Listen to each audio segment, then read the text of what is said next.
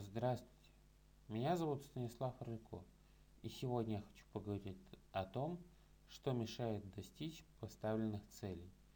Почему часто в жизни, и в частности в сетевом маркетинге, бывает так, что человек достиг определенного успеха или результата, и дальше ничего не происходит.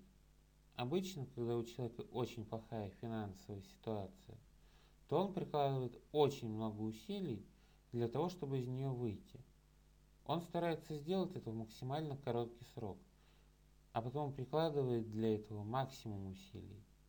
Однако достигая того, что он хотел, когда смог рассчитаться со всеми долгами и решить свою финансовую проблему, у него вдруг наступает застой.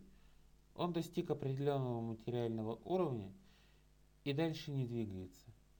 Обычно в таких ситуациях люди склонны винить кого угодно – они говорят, что во всем виновата компания и ее маркетинг, а потом начинают искать новую компанию с лучшим, на их взгляд, маркетингом.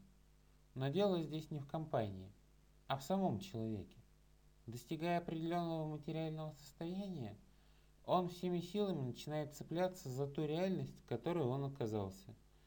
Он прикладывает усилия ровно столько, сколько необходимо, чтобы в ней удержаться – он боится любых изменений, которые могут расшатать ситуацию.